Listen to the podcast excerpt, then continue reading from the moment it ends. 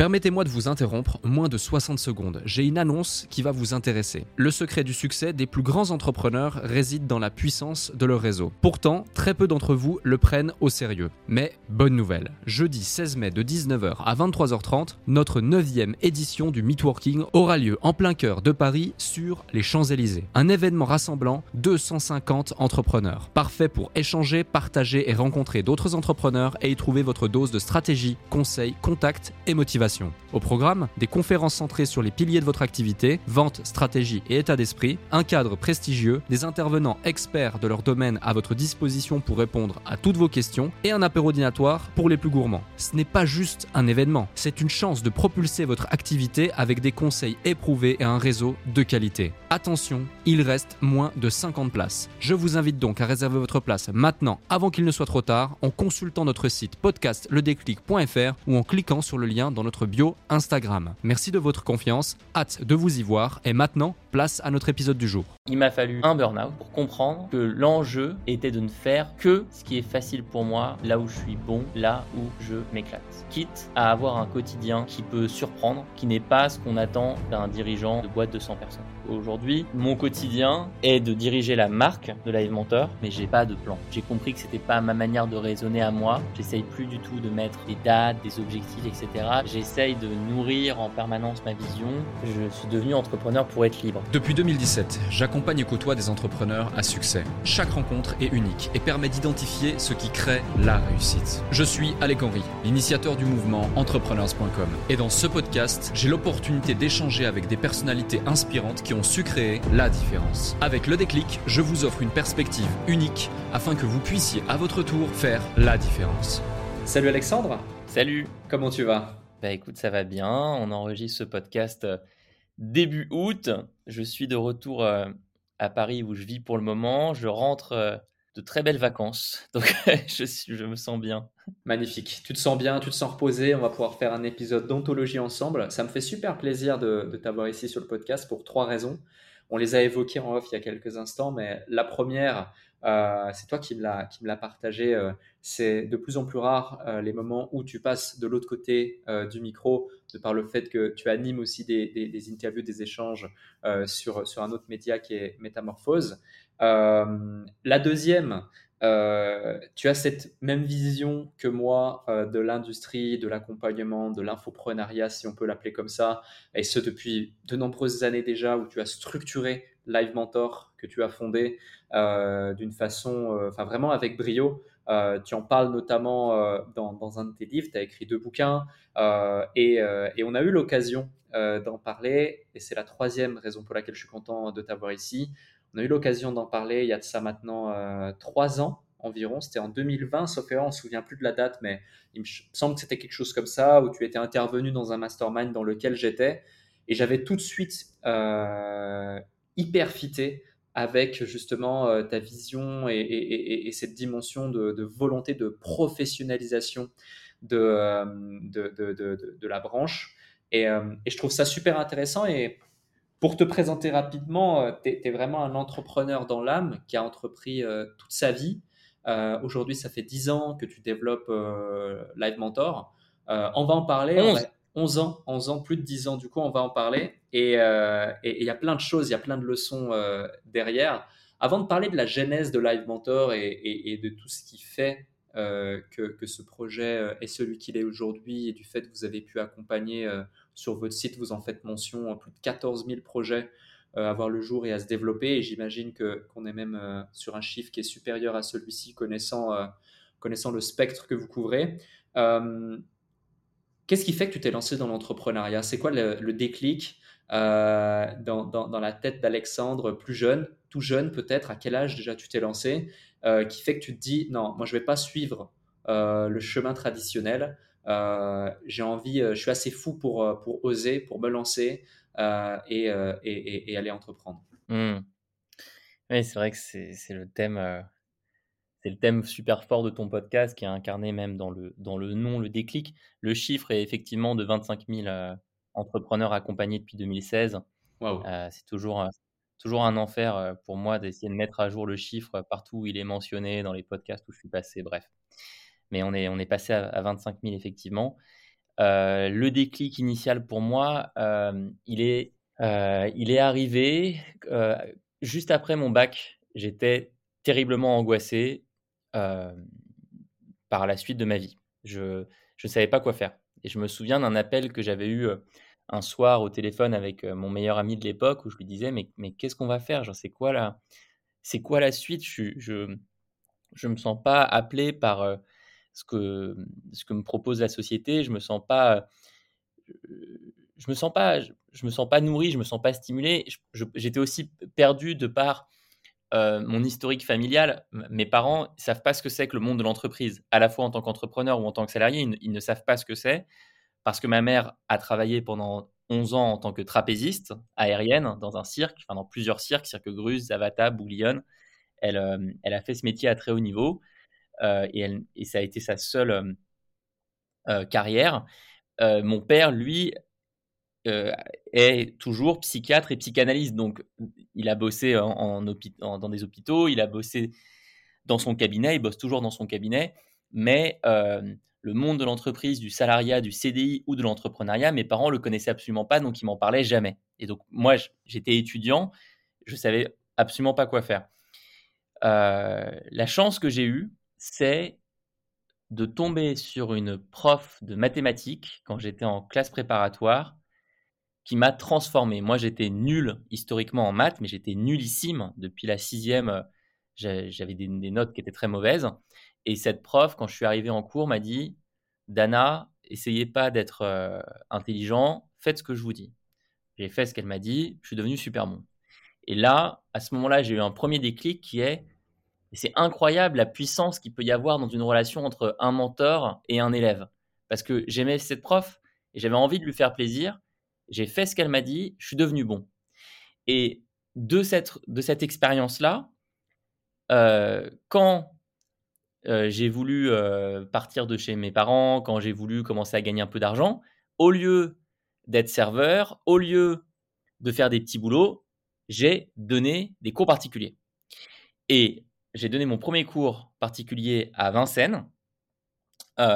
c'était, je m'en souviens très bien à une élève qui était euh, au collège, qui était en troisième, qui passait son brevet. Et euh, moi, qui étais devenu plutôt bon en maths, je, lui donne, un cours. Et je rentre chez moi et j'avais pas vu le temps passer. J'avais aimé euh, cette, cet échange qu'on avait eu. J'avais aimé cette activité et j'ai commencé à donner de plus en plus de cours. Je me suis épanoui. J'ai eu un déclic sur l'enseignement et l'éducation. Et un peu plus tard, je te la fais, courte, mais deux ans, trois ans après, au lieu d'aller faire des stages dans des entreprises, parce que ça me terrifiait, je voulais pas mettre de costume, je voulais pas aller bosser à la défense, j'ai euh, validé mes années d'études en créant une entreprise et en créant une entreprise dans le secteur de l'éducation. J'ai créé deux entreprises dans le secteur de l'éducation avant Live Mentor, qui ont été des échecs euh, catastrophiques, mais, mais c'est pour te dire que le, le déclic, en fait, il est d'abord venu de cette découverte euh, d'un centre d'intérêt pour la transmission qui s'est transformé euh, en passion, en, quasiment en obsession d'ailleurs à une époque de ma vie. Enfin, ça, a pris, ça a pris ensuite une part très très importante de ma vie. Euh, et à partir de là, je, me suis demandé comment est-ce que tu peux faire de cette passion ton quotidien. Et j'ai découvert la création d'entreprise. Mais j'ai, je ne savais même pas d'ailleurs au début qu'on appelait ça entrepreneuriat. Tu vois, je me souviens que j'ai appris après avoir créé mon entreprise, le mot entrepreneur. C'était assez, euh, assez, euh, assez particulier. Euh, donc voilà, je pense que le, déclic, il est venu d'une peur de, ce que, de ce que je voyais autour de moi, de la découverte miraculeuse de cette passion pour l'enseignement, la transmission, la formation, quel que soit le mot qu'on met dessus, et ensuite la, réalisation que je pouvais en faire mon quotidien grâce à l'entrepreneuriat. Ouais, c'est extrêmement intéressant et c'est souvent le parcours qu'ont beaucoup de gens qui veulent, entre guillemets, révolutionner l'industrie de l'éducation par le digital, par le en ligne. Et on y reviendra tout à l'heure. J'ai envie de rebondir sur un, sur un sujet. tu dis mes deux premières entreprises sont un échec catastrophique. Euh, est-ce que tu peux nous en dire plus sur ces échecs et les leçons qu'on peut en tirer pour les auditeurs qui peut-être euh, bah, vont déjà se dire Ah, je suis rassuré, même un Alexandre Dana qui a aidé autant de gens, qui a une boîte comme Live Mentor, parce qu'en termes de chiffres, on va, on va en parler tout à l'heure, c'est quand même considérable et bravo pour ce que tu as réussi à, à, mettre en place. Bah, lui aussi, il a galéré au départ. Lui aussi, il a fait les mêmes erreurs que moi. Lui aussi, il n'avait pas le mode d'emploi préconçu déjà directement dès qu'il est arrivé. Et, et, surtout, les leçons que tu as pu en tirer pour celles et ceux qui peut-être sont dans cette phase encore de recherche, réflexion, démarrage. Avec plaisir. La première entreprise, un des associés s'est barré avec la caisse. C'est pas pratique. Effectivement. Ah, c'est pas pratique. Alors, elle n'était pas, elle était pas énorme la caisse. Hein. Il y avait quelques milliers d'euros dedans, mais euh, disons que ça a mis un coup d'arrêt au projet. Euh, la deuxième entreprise, euh, beaucoup d'erreurs aussi. Alors, il y a aussi un associé est également parti très tôt, mais il n'est pas parti avec la caisse cette fois. Euh, mais on était trois et puis au bout de deux mois, on était deux. Et dans cette entreprise-là, qui était un site internet sur lequel je voulais mettre en ligne des cours, des corrigés, des QCM, des énoncés. Je voulais mettre en ligne des ressources, les ressources qu'en fait j'utilisais avec mes, euh, avec mes élèves en cours particulier. Euh, ce site internet-là, au lieu d'utiliser un outil comme WordPress pour le faire en trois jours, on est passé par une agence web. Hmm. On ne savait pas comment choisir l'agence, on ne savait pas comment piloter l'agence, on ne savait pas faire un cahier des charges. Cela a pris six mois pour se rendre compte au final que le site était développé dans une technologie Flash qui allait disparaître. Je te passe les détails, mais il y a eu des dissensions internes dans l'agence énormes au point où il y a eu un procès entre le directeur de l'agence et un employé. Au bout de six mois, euh, le site est enfin en ligne, il marche pas vraiment. Et là, je découvre que c'est très bien d'avoir un site, mais que si personne ne le visite, ça sert à rien. Mmh. et donc, je me prends une énorme baffe euh, euh, dans, quand je réalise qu'en fait, je, je, ne connais rien à la, aux compétences essentielles d'un entrepreneur.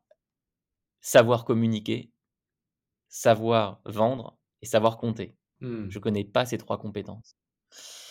Et, donc, j'ai finalement déposé le bilan de cette entreprise.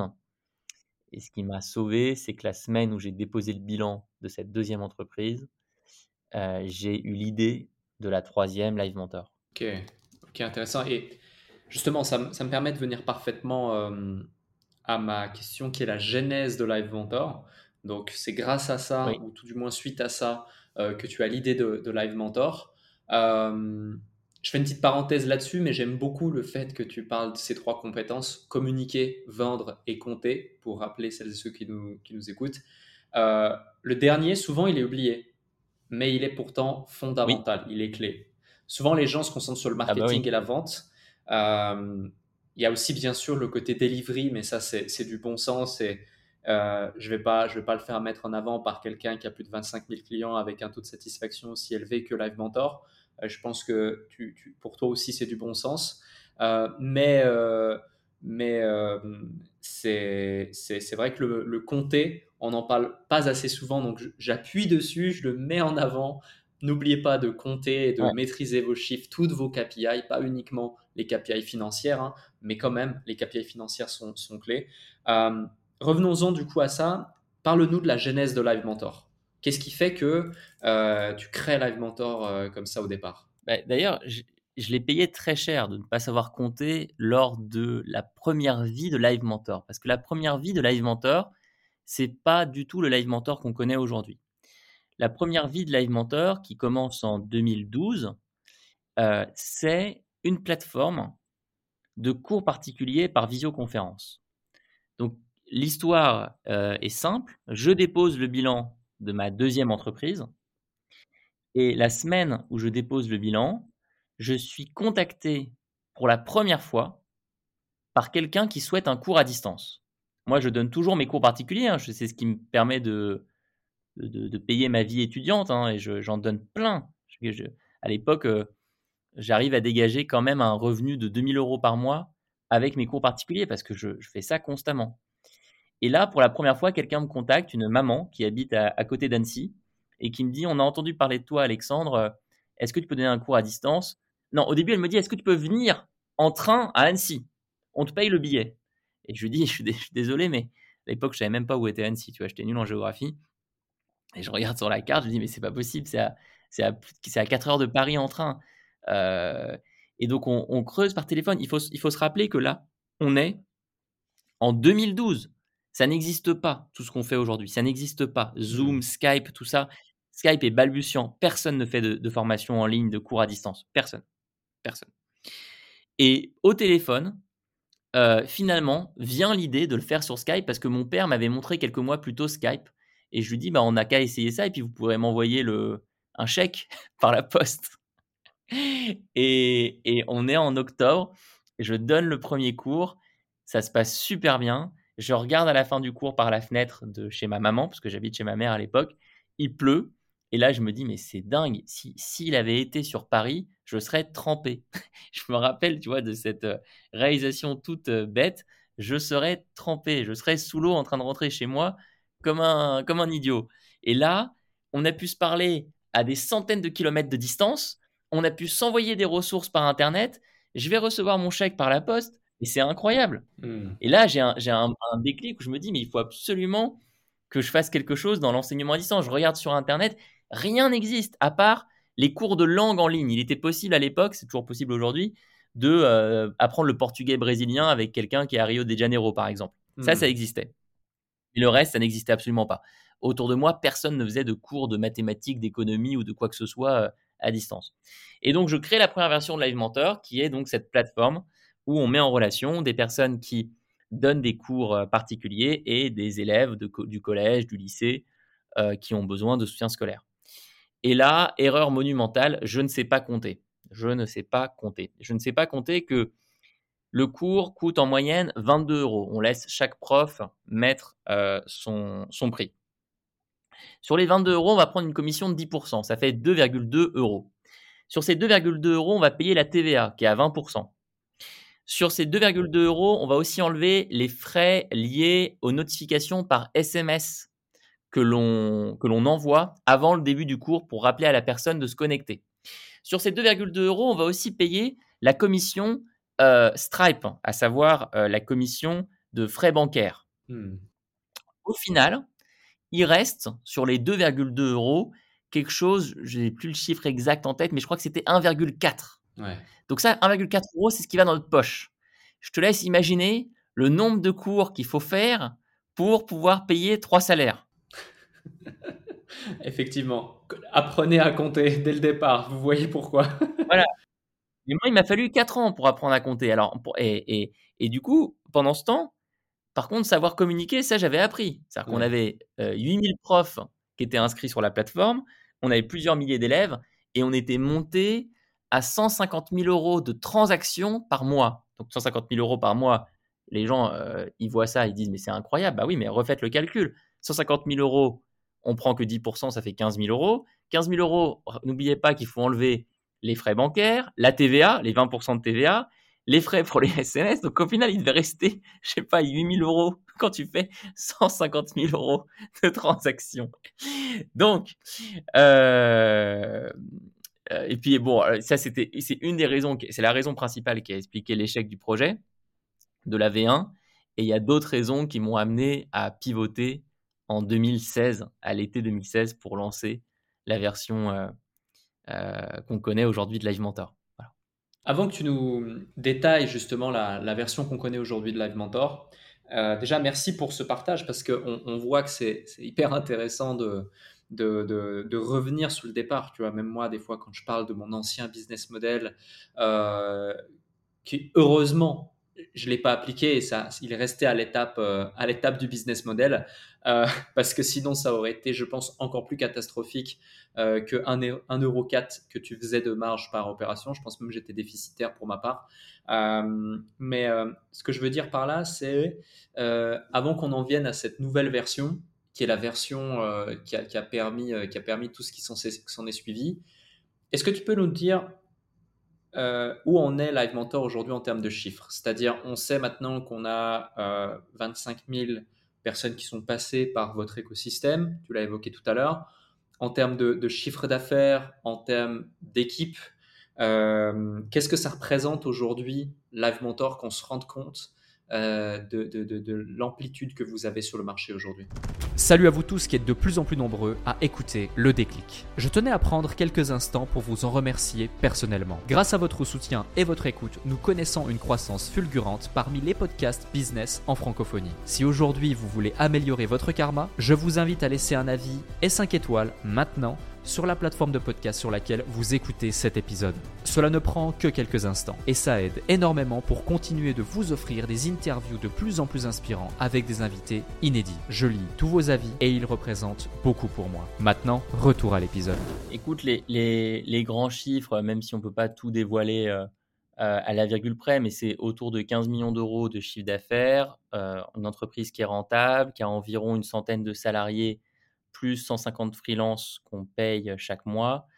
Euh, on a 25 formations en ligne, on a publié deux livres et on a créé un magazine bimestriel qui s'appelle Odyssée, qu'on publie tous les deux mois et qui est un magazine papier de 64 pages de développement personnel pour les entrepreneurs, où tous les deux mois, on va traiter un thème euh, comme la créativité, comme la relation à l'argent, comme la place de l'amour dans l'entrepreneuriat. Euh, à côté de ces 25 formations, on a créé des niveaux euh, d'intensité dans la formation. Il est possible euh, de parler une fois toutes les deux semaines à son mentor ou de parler une fois par semaine. Ça, c'est rendu possible par notre plateforme technologique qui héberge toutes nos formations et surtout qui héberge toutes ces relations entre les personnes qui suivent des formations et les mentors. Euh, et à côté de ces formations en ligne, de ces livres, de ce magazine, on a publié euh, euh, et créé d'autres projets comme un carnet du temps, qui est un, petit carnet de 200 pages pour apprendre à gérer son temps, dans lequel moi j'ai mis beaucoup de, beaucoup de cœur, beaucoup d'énergie. On sort là la version carnet de notre premier livre, La méthode Live Mentor. c'est parce que c'est demandé par notre éditeur. On organise régulièrement des événements en présentiel, des événements en ligne.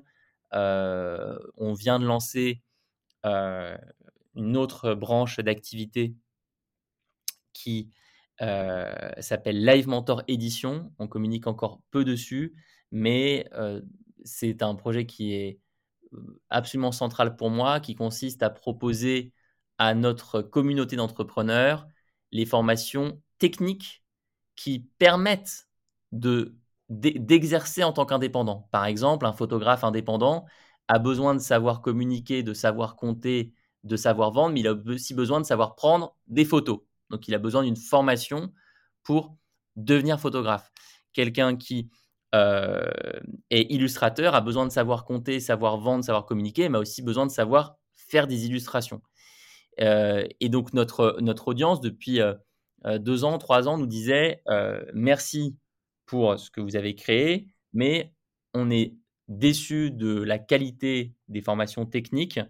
Euh, on aimerait bien retrouver la même pédagogie Live Mentor, cet accompagnement, ce côté extrêmement concret de, chacun de nos cours euh, dans des formations techniques. Et donc là, on vient de lancer notre première formation euh, de Live Mentor Édition, qui est une école de formation professionnelle à l'hypnose pour apprendre le métier d'hypnothérapeute.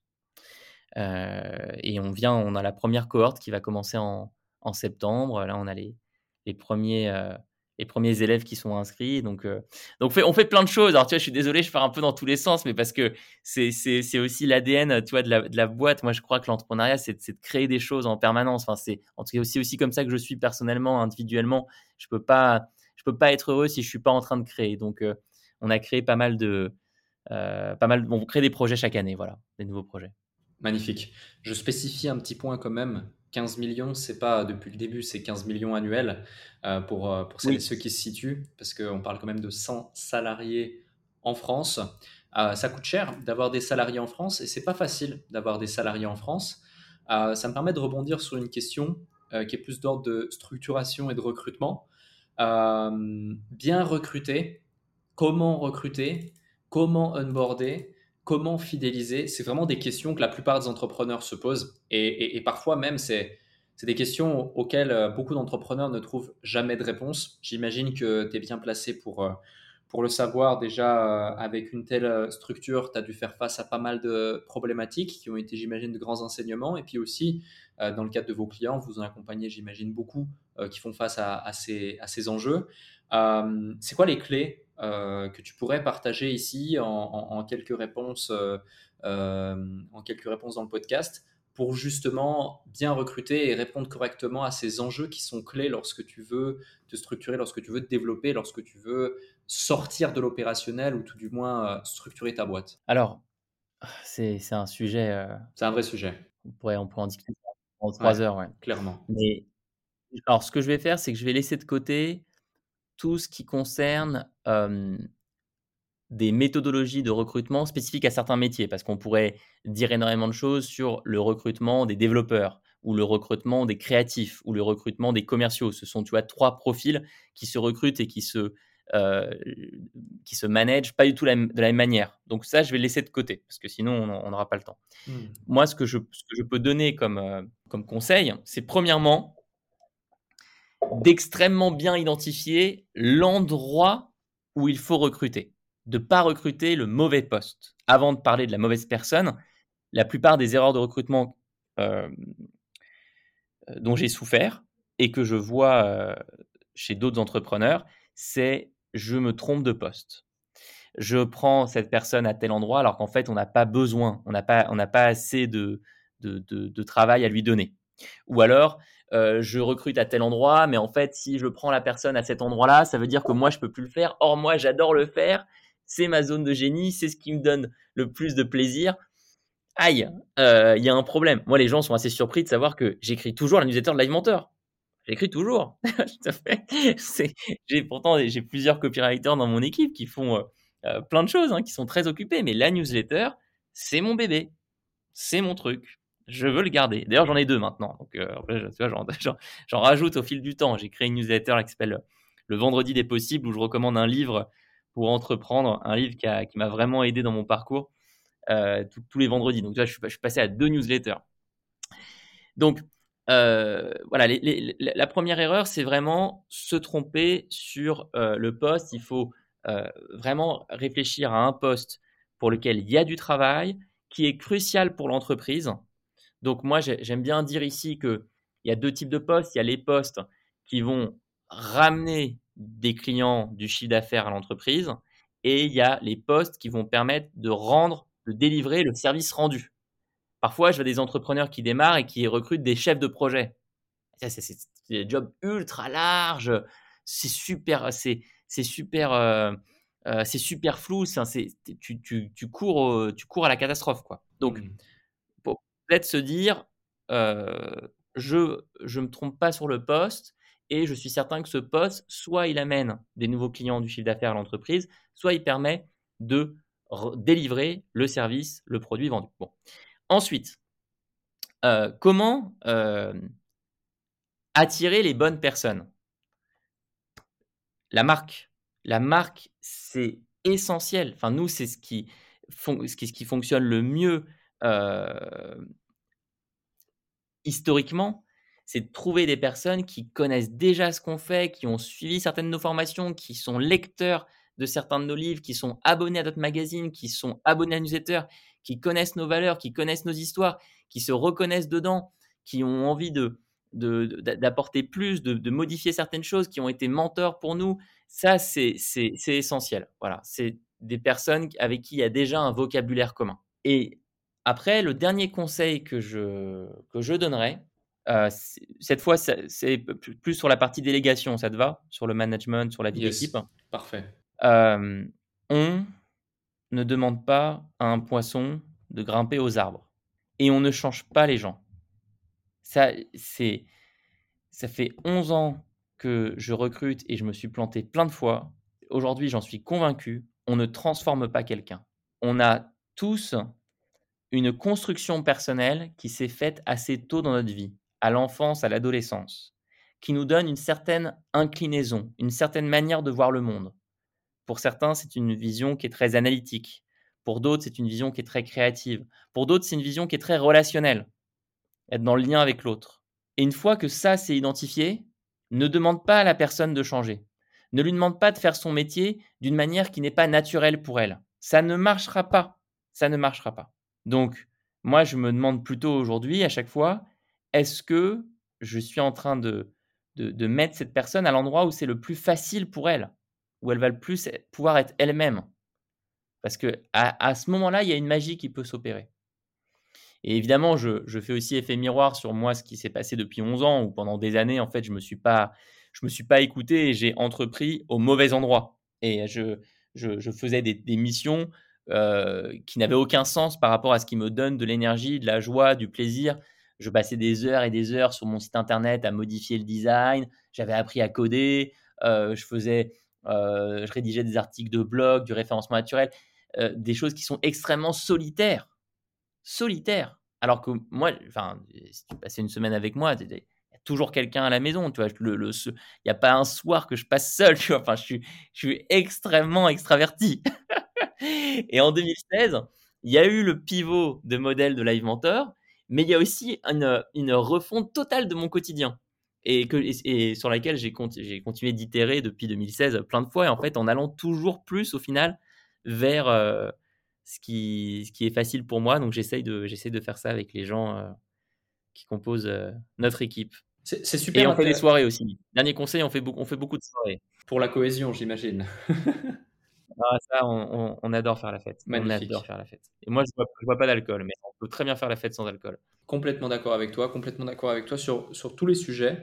Euh, le premier conseil, et c'est bien que tu l'aies mis en premier, euh, est extrêmement important et c'est vrai qu'on on voit beaucoup d'entrepreneurs faire cette erreur malheureusement, c'est euh, de, savoir euh, qui et pourquoi recruter. Euh, et, vraiment de recruter la bonne personne au bon endroit. plutôt que bah, faire, un, faire un mauvais recrutement, c'est tellement... Ça, peut vraiment coûter une boîte. Hein. Ça peut vraiment coûter une boîte pour celles ceux qui nous écoutent. En tout cas, j'en ai la conviction et je l'ai déjà vu autour de moi. Et, et, et, moi, je dis souvent, il faut prendre longtemps pour recruter. Par contre, il faut oser virer vite. Si on voit que le recrutement n'a pas été euh, bien fait, euh, après, euh, ça, reste, ça reste ma façon de voir les choses. mais, mais en tout cas, vraiment prenez du temps pour recruter. Et pour moi, la phase de recrutement, c'est aussi la phase de réflexion. Qu'est-ce que je vais lui faire faire? Quel type de profil j'ai besoin spécifiquement? Euh, quel est le meilleur type de profil que je peux avoir à court, moyen et long terme pour remplir parfaitement cette tâche selon ma vision de croissance, etc. etc. Et ça, c'est important euh, aussi de pouvoir euh, parier sur l'avenir avec des individus. Ça reste de l'humain. et, vivre cette aventure seul, c'est cool. Mais la vivre avec pas mal de gens et du beau monde, c'est encore mieux. Et j'ai l'impression que je prêche un convaincu entre tes 100 collaborateurs, les 150 freelances, et puis le fait que vous faites régulièrement des soirées et qu'il y a toujours du monde chez toi, euh, j'imagine que, que tu es d'accord avec moi par rapport à ça.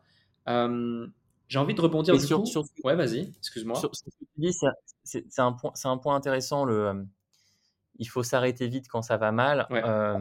c'est vrai que pour le coup, la taille de la boîte joue énormément là-dessus.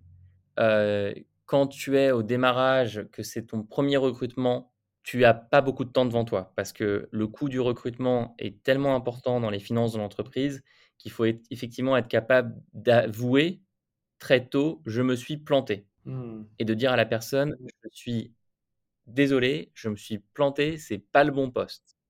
Faut le dire vite. On peut euh, travailler avec la personne sur est-ce qu'il y aurait un autre poste, une autre manière de faire les choses qui fonctionne, mais euh, on n'a pas, pas le temps parce que si on prend, si on fait pas la décision vite, en fait, la boîte n'existe plus. Euh, et donc moi, ça, m'est arrivé dans mon histoire et j'ai toujours essayé d'être très disponible pour les, les, alumni de mon équipe, les gens qui ne sont plus chez Live Mentor, qui sont partis dans plein de circonstances différentes. J'essaye d'être extrêmement disponible pour eux, de les mettre en relation avec des gens de mon réseau, des entreprises de mon réseau. Il y en a plein qui sont lancés en tant que freelance ou d'autres qui cherchent des, des, des, des, euh, jobs en tant que salariés. Euh, je pense que c'est possible de garder une exceptionnelle relation, même si ça s'est pas bien passé professionnellement. C'est pas un jugement sur la relation, sur la personne, c'était une erreur de stratégie, une erreur de, poste. Après, l'avantage de la taille qu'on a nous aujourd'hui, c'est qu'on a euh, la possibilité, ça marche pas à tous les coups, ça marche parfois, de faire passer une personne d'un département à l'autre. Et je pense par exemple à euh, quelqu'un qui s'appelle Baptiste, qui est aujourd'hui le directeur général de l'entreprise. Euh, Baptiste, c'est un parcours complètement dingue. C'est-à-dire qu'il a commencé en tant qu'ingénieur PEDA, côté opération. Et puis ensuite, il est passé. D'ailleurs, il n'était il était pas, il était pas du tout mauvais hein, dans ce, dans ce rôle-là. Ça, ça, fonctionnait bien. Mais il est, on sentait qu'il était quand même plus intéressé par euh, la dimension commerciale. Il est passé euh, sur la partie marketing et plus précisément le suivi euh, des datas, des chiffres, etc. Et puis, après avoir piloté l'équipe marketing, il a pris un rôle de directeur du revenu où il pilotait l'équipe marketing et l'équipe commerciale. Et puis, il est devenu directeur général de l'entreprise là au début d'année. Donc, tu vois, c'est aussi quelque chose qui est possible quand tu, quand tu commences à avoir une certaine taille, c'est de, de d'accepter qu'il y a eu erreur euh, au démarrage et d'essayer de, de, rebasculer, de remettre les Legos au bon endroit. Hmm, ouais, c'est euh, clair. Et, justement, tu, tu, évoques un point, tu dis euh, on peut le faire à une certaine échelle. Il y a des choses qu'on peut faire à une certaine échelle et il y en a d'autres qu'on ne peut plus faire, justement. dans ton cas, dans quelle mesure ton quotidien de CEO a changé par rapport à un live mentor qui avait 10, 15 collaborateurs, à un live mentor qui a 100 collaborateurs salariés pardon, et 150 euh, collaborateurs freelance? Alors, mon quotidien, il a, il a d'abord changé quand euh, j'ai arrêté de tout faire moi-même. Ouais. Ça, ça a été la première énorme différence que j'ai connue euh, des années où j'étais vraiment au four et au moulin. C'est très bien raconté d'ailleurs dans un article publié par euh, quelqu'un qui s'appelle Valentin Decker, qui était mon premier copywriter, euh, quelqu'un qui est devenu un ami que j'aime vraiment énormément, qui a monté une entreprise qui s'appelle Sauce Writing. Et il a publié sur son blog un, article intitulé euh, Deux années pour écrire, deux années à écrire pour Live Mentor. Hmm.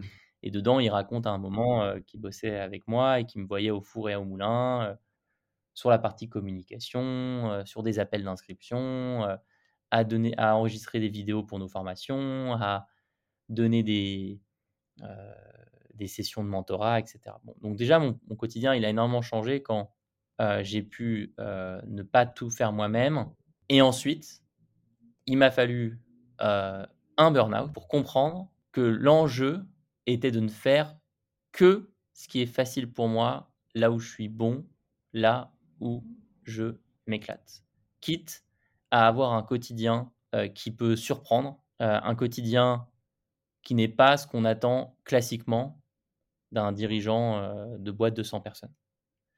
Et ça a été un vrai travail, un chemin personnel avec beaucoup d'introspection, avec plusieurs thérapeutes et coachs qui m'ont aidé pour, pour faire ça, parce qu'en fait, je suis passé par une étape intermédiaire où je ne faisais plus tout moi-même, mais je ne faisais pas du tout ce qui me plaisait. J'avais euh, plus de, rapport à la création. Je, passais du temps sur le recrutement, sur le management, sur euh, j'essayais de faire des process, c'est pas du tout mon truc. Euh, et donc, je, je, je, mourais à petit feu, quoi. Et je l'ai payé vraiment cher en 2018.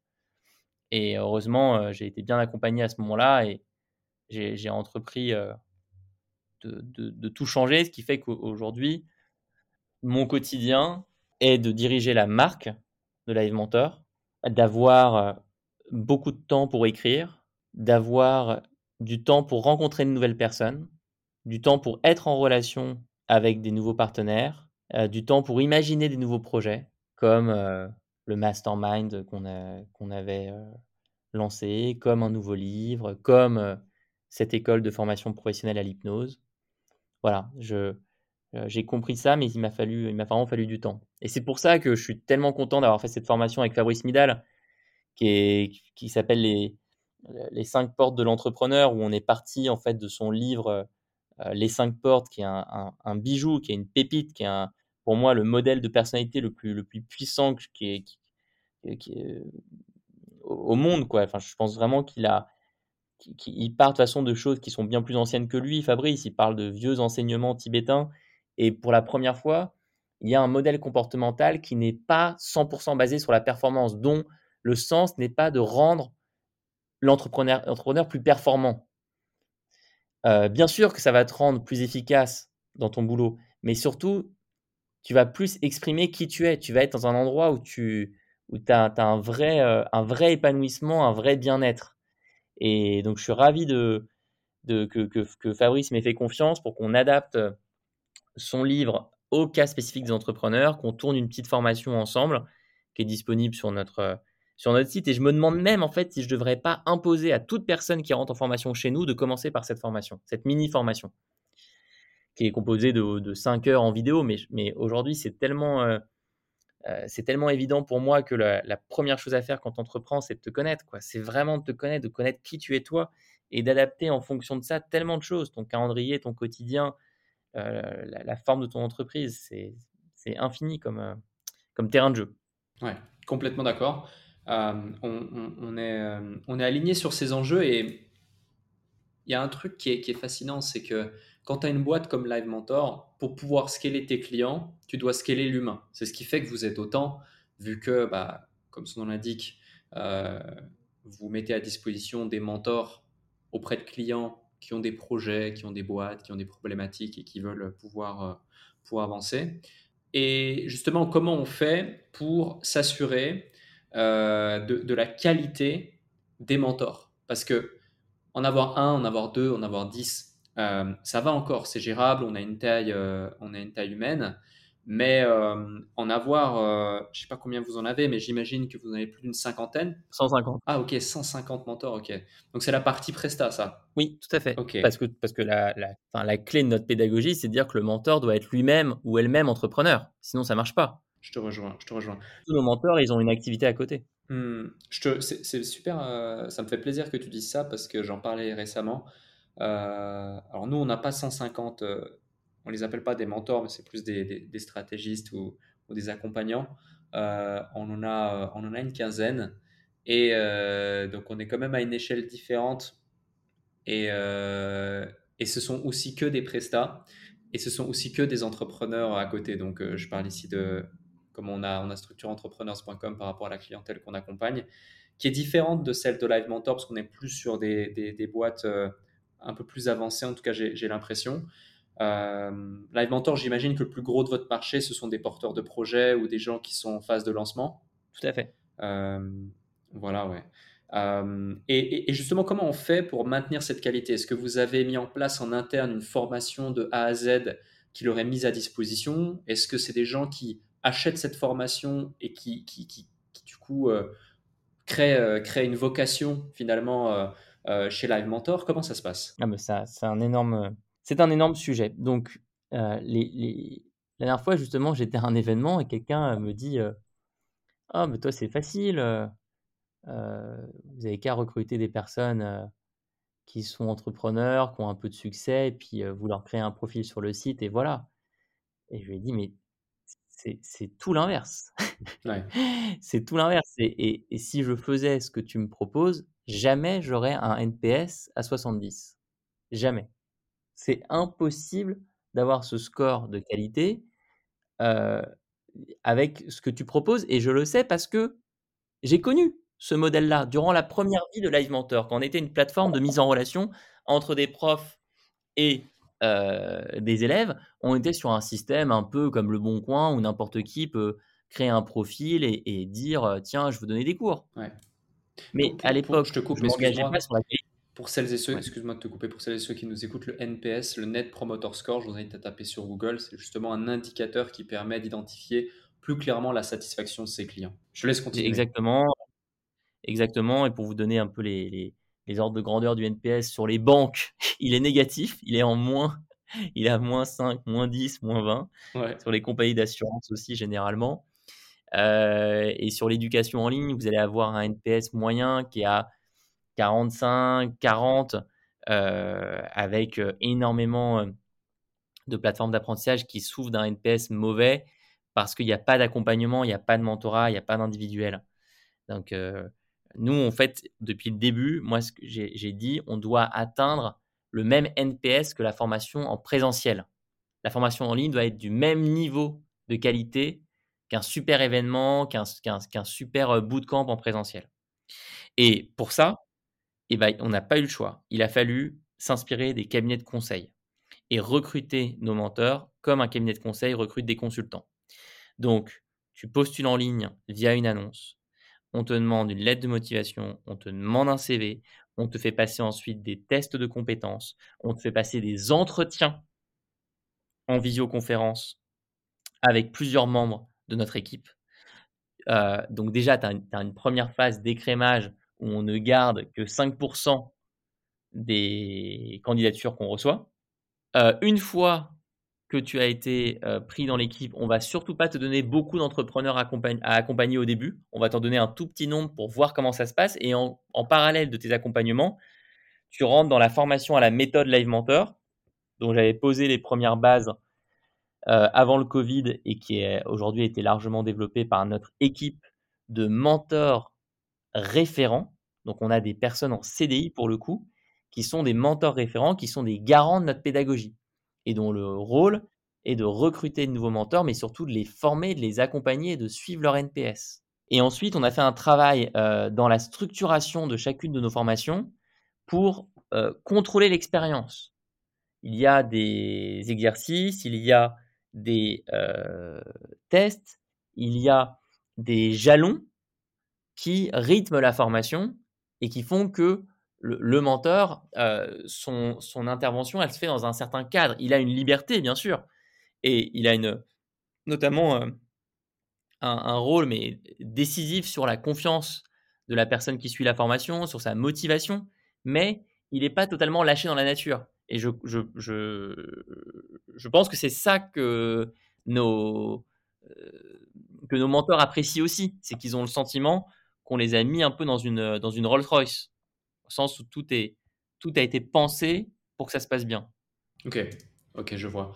Et euh, justement. Vraiment le modèle des cabinets de conseil, ça, je, je le recommande. Non, c'est clair, je te rejoins. Et au-delà de la partie euh, identifier le niveau de satisfaction de vos clients, euh, quels sont les organismes de contrôle que tu as mis en place dans ta société pour identifier le niveau de compétence et d'engagement de tes collaborateurs. Donc que ce soit les mentors, mais aussi le reste. Parce que finalement, tu vois, quand tu es à une échelle de 100 collaborateurs euh, ou de 150 euh, prestats, euh, bah, tu ne peux pas avoir les yeux partout. Donc même si tu as des, aides, euh, tu as des responsables de, de, de, de, la pédagogie ou garants de la pédagogie, il me semble que tu les as appelés comme ça tout à l'heure, euh, qui peuvent justement euh, vérifier certains, certains axes. Quels sont les outils concrets? Est-ce que tu te bases uniquement sur le NPS ou est-ce que tu as mis en place d'autres process euh, pour pouvoir améliorer certaines variables, que ce soit pour la partie PEDA ou que ce soit pour la partie haute partie, sales, acquisition ou, des choses ainsi? On est sur des questions très très très très larges là. C'est, une, tu me passes au scan quoi. C'est scan de toute la boîte. Euh, alors, sur le niveau académique, en fait, on va regarder le NPS, mais on va surtout regarder le niveau d'engagement de chaque personne qui est formée. Hmm. Donc, euh, on a tout un tas d'indicateurs qui nous permettent de savoir si ça se passe bien ou pas la formation. Euh, est-ce que la personne s'est connectée cette semaine-là? Est-ce qu'elle est suit les vidéos? Est-ce qu'elle a mis des pouces rouges ou des pouces verts? Est-ce que il y a une activité dans la messagerie? Est-ce que les jalons dont je te parlais ont été franchis ou pas? Tout ça, ça permet de monitorer les activités. Et moi, c'est vrai que ça, c'est un élément qui peut être un peu surprenant dans mon parcours. J'ai toujours essayé de chercher des inspirations à des endroits qu'on n'attend pas. Donc, par exemple, sur ce, qu'on raconte là, je suis allé m'inspirer de Toyota. Toyota, l'entreprise japonaise, qui a inventé la stratégie Lean. Pas le Lean Startup, attention. Là, je parle vraiment de la stratégie Lean, à savoir ce mode de production euh, où on est obsessionnel de la qualité et où on utilise des tableaux de pilotage qui s'appellent les Kanban, euh, qui permettent de voir l'évolution de la production. Alors, très concrètement, Toyota, l'évolution de la production, c'est pouvoir regarder sur leur chaîne d'assemblage que la voiture est passée de une carcasse à une carcasse avec des roues, une carcasse avec des roues et un moteur, une carcasse avec des roues, un moteur et de la peinture. Voilà, dans, dans les grandes lignes. Nous, c'est quelqu'un est rentré en formation, il a commencé sa formation, il a suivi la première vidéo, il a fait le premier jalon, il parle au menteur, ça se passe bien, etc., etc., etc., Tu vois, jusqu'à la fin de la formation au bout de trois mois. Donc, euh, j'ai investi dans un, dans, un, dans un accompagnement avec un super coach, coach lean qui s'appelle Régis Medina, qui n'avait jamais bossé avec des boîtes de formation. Mais euh, tu vois, au début, je pense qu'il était un peu surpris de me voir arriver parce que lui, il a, il a travaillé avec euh, Conto, la banque en ligne, il a travaillé avec Aramis Auto, il a travaillé avec l'agence web Théodo, mais il ne pensait pas voir arriver le petit Dana, quoi. Et, et, en fait, ça a, été, ça a été un super boulot qu'on a fait ensemble et qui a posé les bases de tout ce que je t'ai partagé à l'instant, quoi. Ouais, c'est super Je recommande d'ailleurs le livre. Ouais, le livre de Régis Medina, qui s'appelle Learning to Scale. Mmh. Et merci pour la recommandation, merci pour ces réponses. Effectivement, je, je, pousse, la réflexion au scalp parce que bah, je, connais ton business model d'une certaine façon et, je sais que celles et ceux qui nous écoutent, ce sont des enjeux et des problématiques euh, qu'on peut appliquer à n'importe quel type de structure à chaque fois. Et euh, tu as vraiment su professionnaliser l'approche comme peu euh, l'ont fait. Et je te remercie, je te remercie pour tout ce, partage. C'est pas, c'est pas un, simple podcast qu'on est en train de faire, c'est vraiment une masterclass. merci. Un autre point, c'est, euh, tu parlais à un moment donné, tu dis on a 25 produits.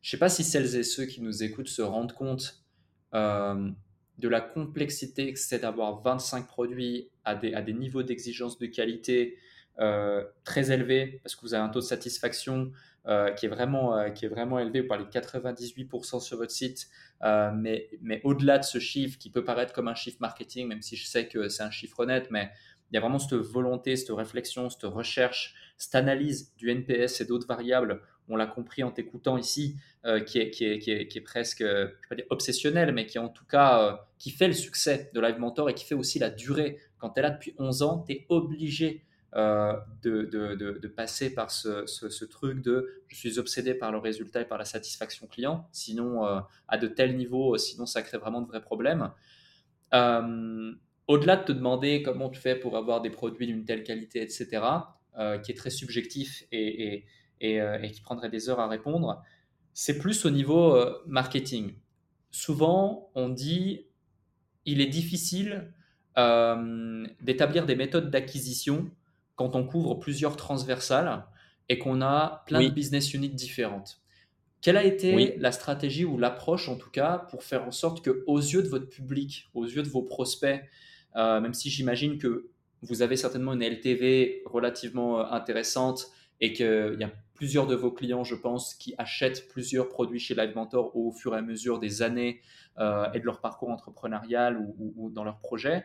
Mais au-delà de ça, pour la partie acquisition, comment est-ce que vous avez fait justement pour pas cannibaliser vos audiences elles-mêmes et réussir à avoir des portes d'entrée assez disparates pour réussir à, créer cette pieuvre de produits qui fait que j'imagine il y a plusieurs portes d'entrée et qu'ensuite vous travaillez en profondeur la LTV de chacun de vos clients pour maximiser la rentabilité au global?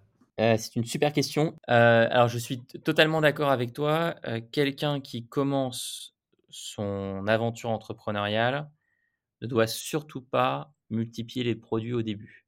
C'est beaucoup plus simple de se concentrer sur un produit, un service, euh, et de construire une relation avec des inconnus pour leur présenter ce produit et service, euh, accumuler euh, des témoignages, des avis clients, construire une réputation autour de ce produit, c'est essentiel.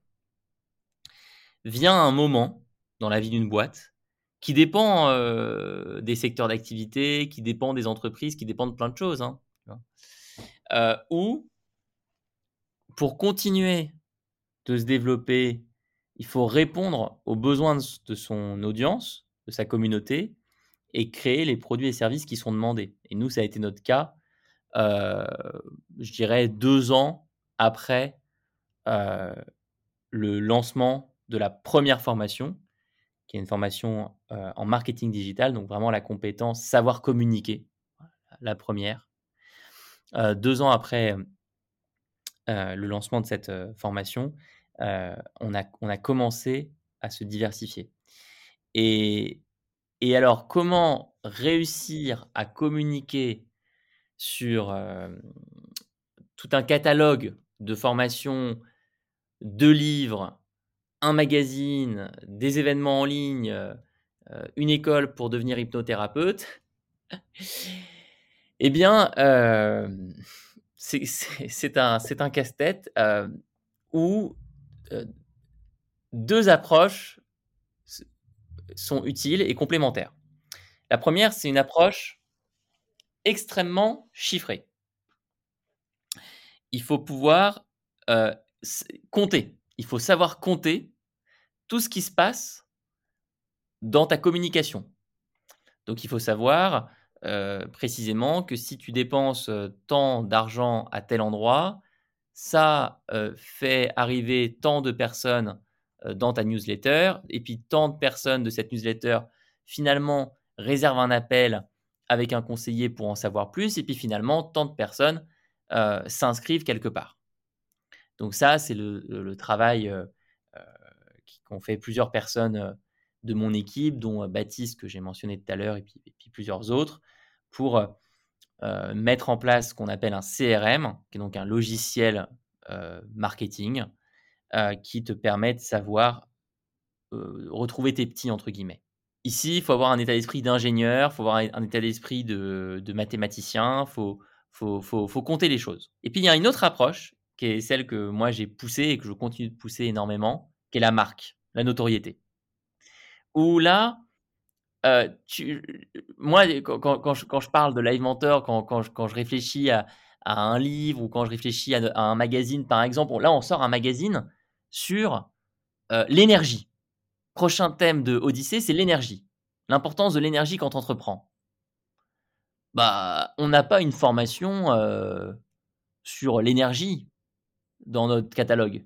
On a des formations sur la création de site internet, on a des formations sur le marketing digital, on a des formations sur euh, la vente, on a une formation sur le business plan, on n'a pas une formation sur l'énergie, mais c'est pas grave parce que on sait profondément que cette thématique, avoir de l'énergie quand tu es entrepreneur, elle parle à notre communauté. Et donc euh, ça, c'est quelque chose qui, qui explique pourquoi tu as aujourd'hui plus de 50% des personnes qui s'inscrivent en formation chaque mois sur Live Mentor qui viennent de la marque et de la notoriété à savoir, comme me l'avait dit un de mes mentors, Nicolas Brusson, fondateur de Blablacar, tu sais pas d'où ces personnes viennent, mais ça vient de ta marque. ça vient de ta marque, ça vient de ta notoriété. Ça vient de ta capacité à prendre la parole, euh, créer des contenus euh, sur des sujets qui vont engager, qui vont passionner et avec un niveau de qualité dans la rédaction, dans l'exécution, qui te différencie des autres. Odyssée, ah, il nous coûte méga cher à produire ce magazine. Hein. tu vois, quand on fait, quand on imprime sur du papier euh, aussi quali que, euh, que celui qu'on a choisi, quand on a une équipe de journalistes, quand on a une illustratrice en freelance, quand on a euh, Sophie qui, qui, dirige la rédaction de notre magazine, ça coûte, ça coûte des sous. Mais en fait, derrière, ça donne des contenus qui créent un sentiment d'appartenance, un sentiment communautaire et, qui, et, où, et, où tu surprends ton audience. Voilà, tu les surprends avec un numéro sur la réussite, tu surprends avec un numéro sur le rêve. C'est quoi la place du rêve quand on entreprend? Euh, C'est ce qui m'a amené aussi à, à, créer des, ces relations avec Fabrice Midal, avec Anne Guéquière. Euh, c'est me laisser porter, non pas par une vision chiffrée, euh, data mathématicienne, mais me laisser porter par mon intuition qui me fait, qui me, qui me, qui me fait sentir, tiens, on devrait parler de la santé mentale des entrepreneurs. On devrait faire un livre là-dessus. Alors qu'on a des formations sur euh, les hard skills. Mais on devrait faire un livre là-dessus, en fait. Donc, je sais que là, là je, viens de donner une réponse où on se dit, euh, le mec est complètement euh, schizophrène. C'est-à-dire qu'il a deux personnalités. Mais je crois que c'est c'est la réponse la plus pertinente que je peux te donner. En fait, je pense que c'est vrai que c'est une réponse extrêmement pertinente. Et ça dénote, en plus de ça, pour ceux qui auront la capacité aussi de, de l'identifier, un certain niveau de conscience quant aux enjeux qui font réellement en fait la réussite d'un entrepreneur. Parce que tout ce que tu évoques, va au-delà de, des hard skills ou des soft skills ou des stratégies ou des tactiques ou des méthodes, mais par contre concerne l'identité de celui qui a la tête de l'entreprise. Et finalement, c'est l'identité qui fait ou non la réussite de l'entreprise. Euh, et, ça fait toute la différence. Et quand je dis l'identité, c'est pas que l'identité euh, du CEO, c'est l'identité du CEO et de toutes les personnes qui constituent et qui contribuent à cette entreprise. Et ça, c'est hyper important de le, notifier, de le spécifier. Donc, tu, l'as évoqué et tu as, par cette réponse apporté un, élément de réponse, une dimension euh, différente à ça. Donc, je te remercie. J'ai deux dernières questions à te poser et on terminera avec, euh, avec ça pour cet épisode qui est vraiment super intéressant. Je te remercie vraiment pour, euh, toute la valeur que tu délivres. Je sais pas si tu t'en rends compte, mais vraiment, euh, c'est un super épisode qu'on est en train de faire ici. un point qui est, qui est important et surtout quand on arrive à des niveaux et des enjeux comme ceux que tu as aujourd'hui avec Live Mentor, c'est la place de la liberté dans ta vie, l'équilibre également, et puis ça permet justement de, ça permet justement d'introduire aussi quelque chose qui s'est passé assez récemment, c'est-à-dire que en 2023, tu as pris la décision d'avoir un co-CEO, notamment pour ça. Alors, euh, c'est un concept assez large, il y a deux questions en une, mais est-ce que tu peux nous en dire plus sur tout ça? Yes, alors, je suis devenu entrepreneur pour être libre, c'est certain. Je voulais être libre de, ce que je faisais de mes journées, je voulais être libre euh, euh, de pouvoir bosser tard le soir si j'avais envie de bosser tard le soir. J'avais envie de pouvoir travailler depuis mon lit à moitié nu, comme je l'ai fait pendant des années quand j'habitais encore chez ma mère. j'ai été très longtemps tiré par le désir de liberté. Mmh. au, point, au point où, durant le confinement, je suis devenu nomade.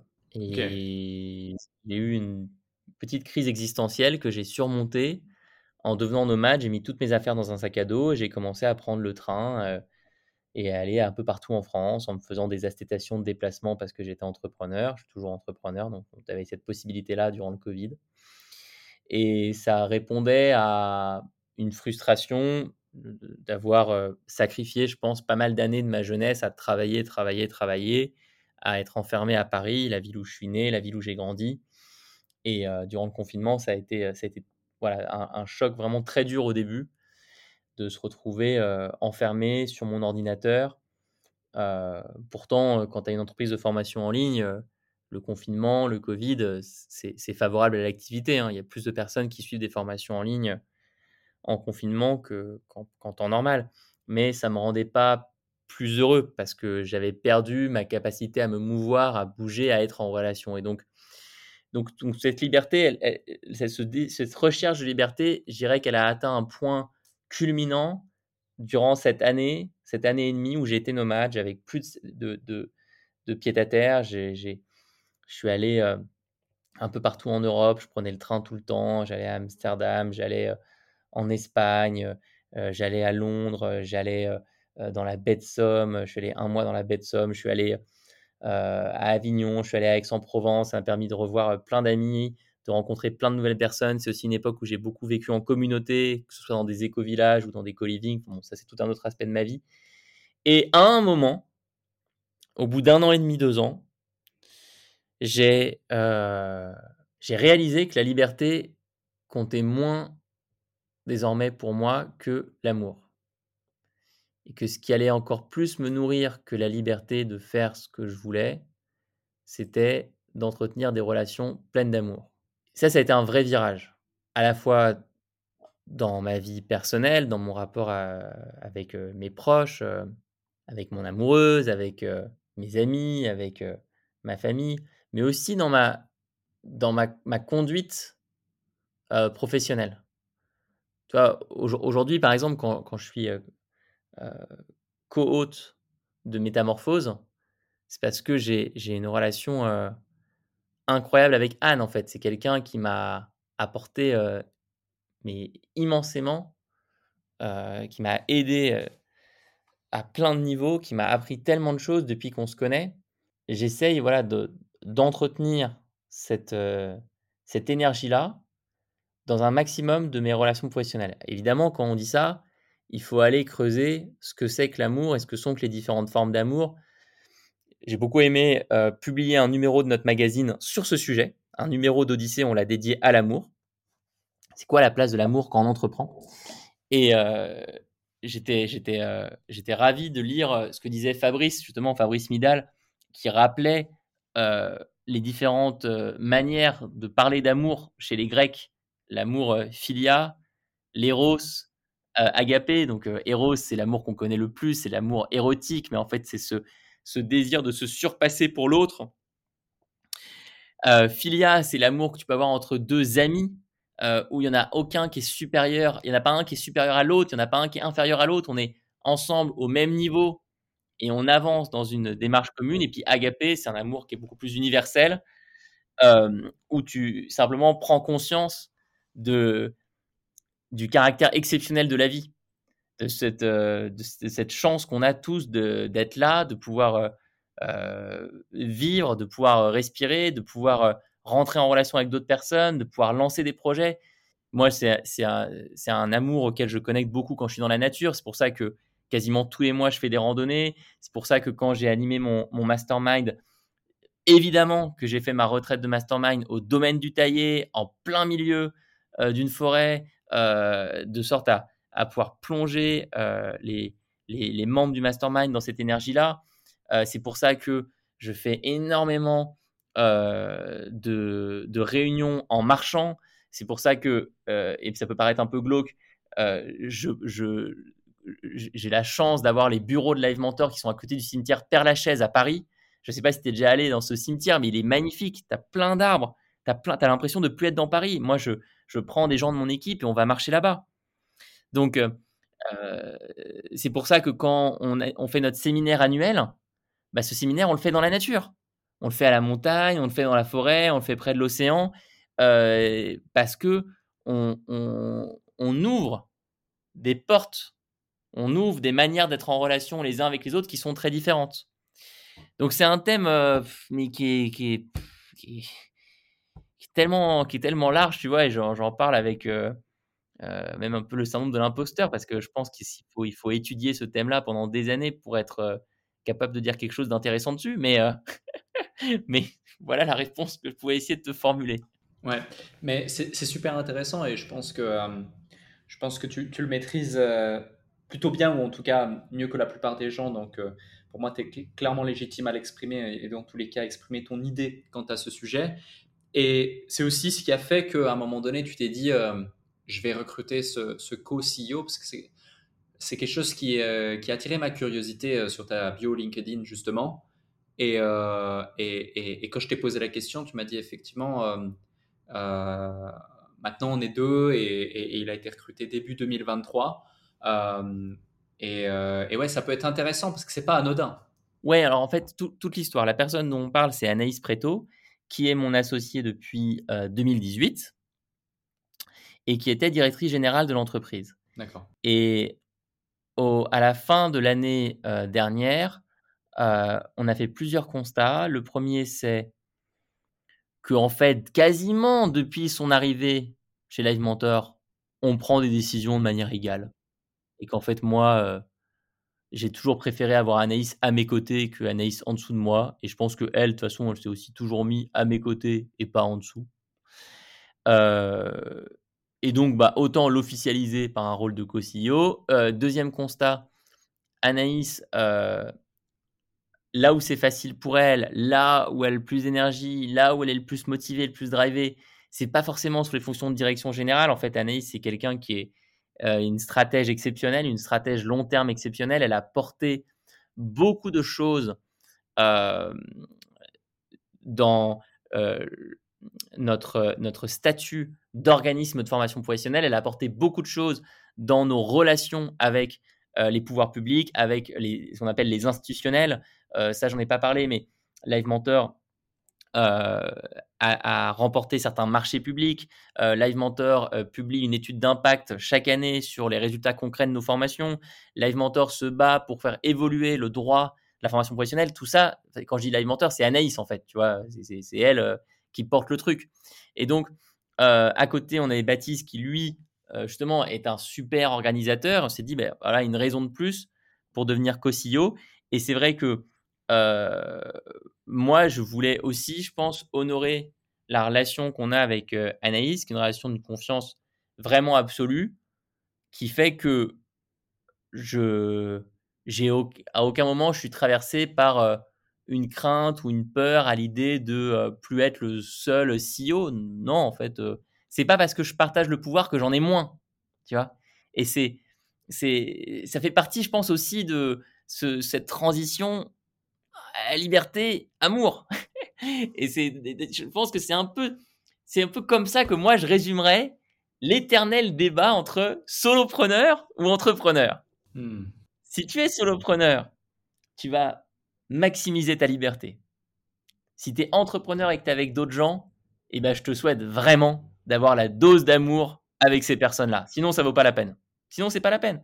Sinon, c'est pas. Sinon, autant garder euh, le, le, soloprenariat et, maximiser ta liberté.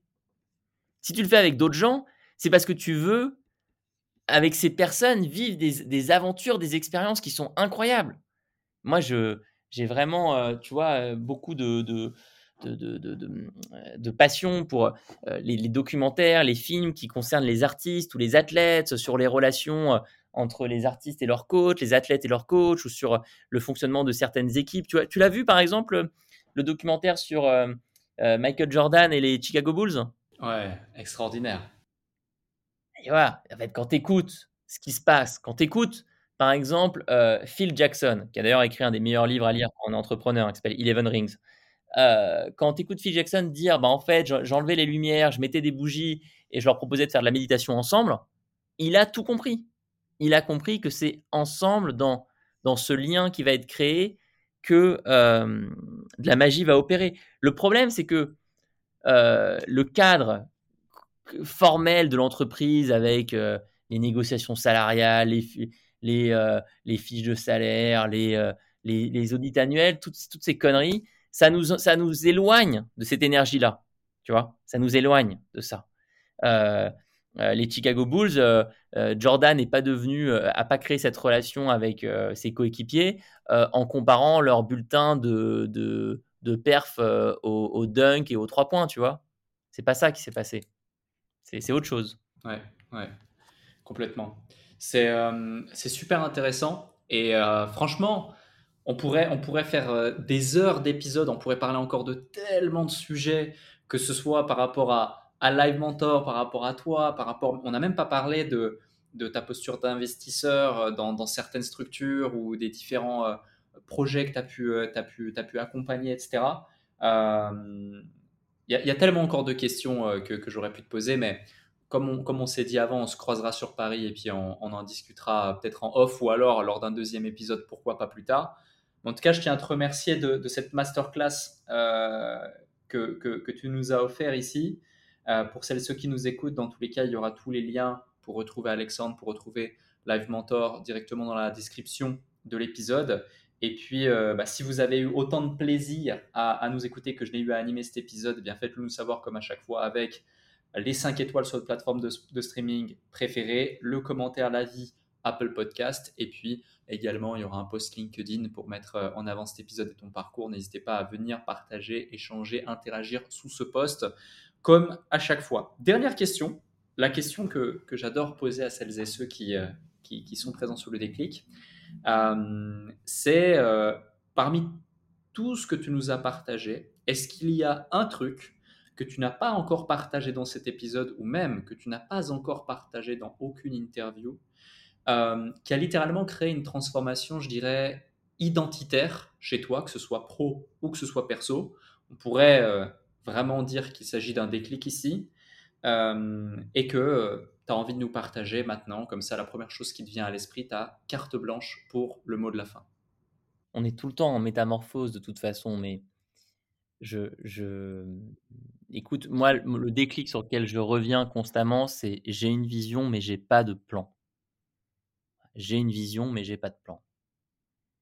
J'ai une vision de ce que Live Mentor pourrait devenir, j'ai une vision des disciplines qu'on pourrait adresser, j'ai une vision de la vie que j'aimerais me créer, qui là va être une vie dans la nature. Je déménage dans un village de 1700 habitants s'appelle Saint-Jean d'Arvey, à 20 minutes de Chambéry.